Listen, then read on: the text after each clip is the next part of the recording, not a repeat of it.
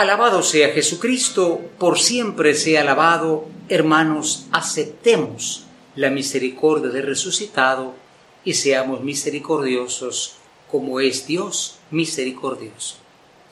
Este segundo domingo de Pascua tiene un nombre propio, es el domingo de la Divina Misericordia. Así lo instituyó el gran santo San Juan Pablo II, y es un domingo el que nosotros sentimos que este Dios que ha vuelto a la vida, porque estamos en Pascua, 50 días, es el Dios del amor, de la misericordia y del perdón. Naturalmente la misericordia es un sentimiento complejo. ¿Por qué? No es una lástima, eh, no es una cosa que pasa, mire, me, me da pena, no es un consuelo, es una forma de vida.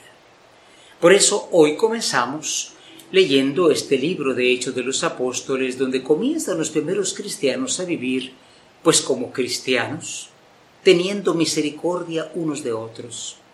Dice que a nadie le faltaba nada en la comunidad y todo era de todos. El capitalismo dice que eso es comunismo. Y el comunismo decía que el cristianismo estaba a favor del capitalismo no entienden los sistemas humanos lo que es el amor. El amor siempre respeta al otro, respeta lo que es suyo, la propiedad, diríamos, ¿verdad? Privada del que es, pero mueve a la solidaridad. Todo lo tenían en común en el sentido en que no se decían hermanos del diente al labio, sino se preocupaban de que su hermano no tenía trabajo, de que su hermano no tenía que comer, en fin, por eso dice el Salmo 117, la misericordia del Señor llena la tierra. Es decir, así como la luz comienza en el día a iluminarlo todo, así la misericordia de Dios es una luz. Hay muchas sombras en el mundo de odio, de guerra, de egoísmo.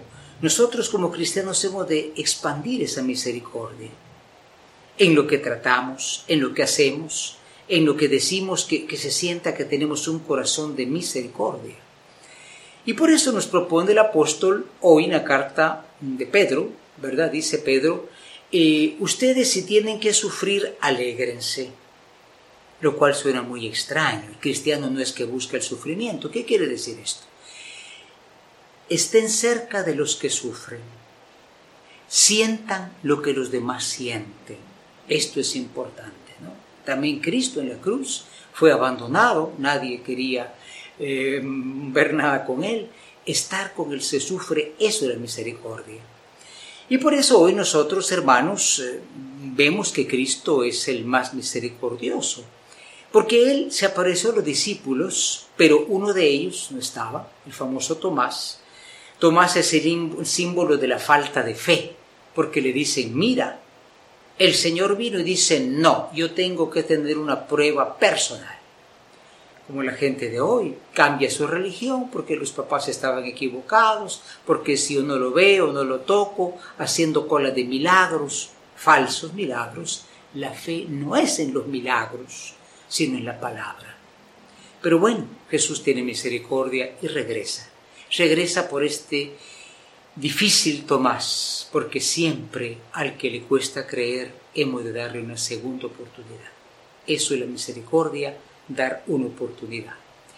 Pidamos al Señor que en este mundo donde hay tantas guerras, decíamos, donde hay tanta insolidaridad, donde hay, por así decir, los sentimientos de egoísmo, cada uno con la fuerza del resucitado salga de sí mismo.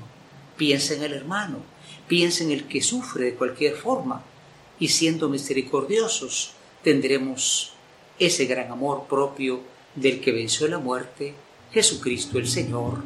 Aleluya.